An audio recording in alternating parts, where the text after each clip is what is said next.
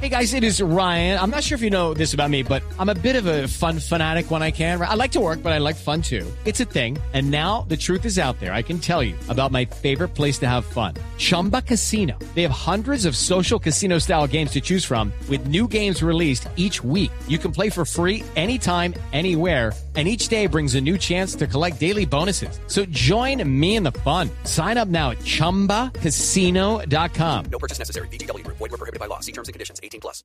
Esta semana el Papa Francisco, el Papa argentino Jorge Mario Bergoglio, volvió a romper paradigmas. Tuvo un viaje muy importante a Oriente Medio.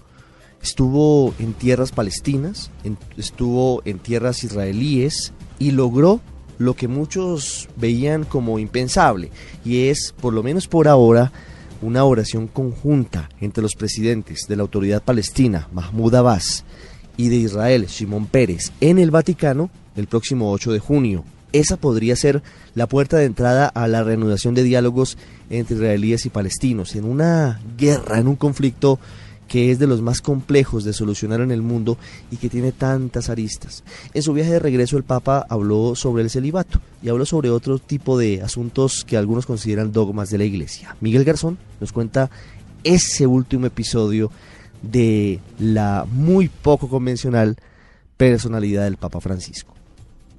El Papa Francisco ve una puerta abierta en cuanto a la reforma del celibato sacerdotal en la Iglesia Católica. El anuncio lo hizo al regreso de su gira por Tierra Santa.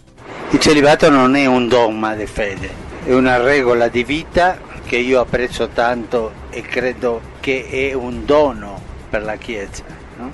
Non essendo un dogma di fede sempre c'è la porta aperta. Bergoglio hizo alusión a este polémico tema al responder algunas preguntas de la prensa dentro de su avión de manera similar a otras referencias hechas en cuestiones vinculadas a la iglesia. Esta posibilidad de diálogo sobre el celibato llega después de que un grupo de mujeres le enviara una carta al pontífice a quien pidieron su intervención para que ellas pudieran acercarse a los sacerdotes que aman sin necesidad de ocultarse. Somos un grupo de mujeres que escribe para romper el muro del silencio y de la indiferencia con el que nos topamos cada día.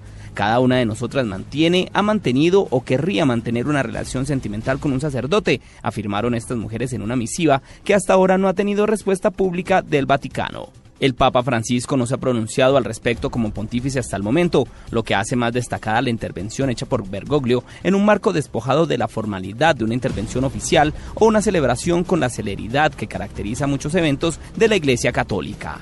Por su parte, el padre Mario Rivera, profesor de teología de la Universidad Javeriana en Bogotá, señaló que una reforma en este sentido no llegaría inmediatamente. aunque sea milenaria, no es lo que nos define en cuanto a la fe que tenemos, más bien muestra las costumbres y la tradición que ha reflejado siempre la Iglesia Católica. Serían varios años antes de tener una respuesta al respecto. El pontífice aclaró que aunque el celibato es un tema importante para la Iglesia, en este momento hay otros temas sobre el tapete que llaman más la atención del Vaticano.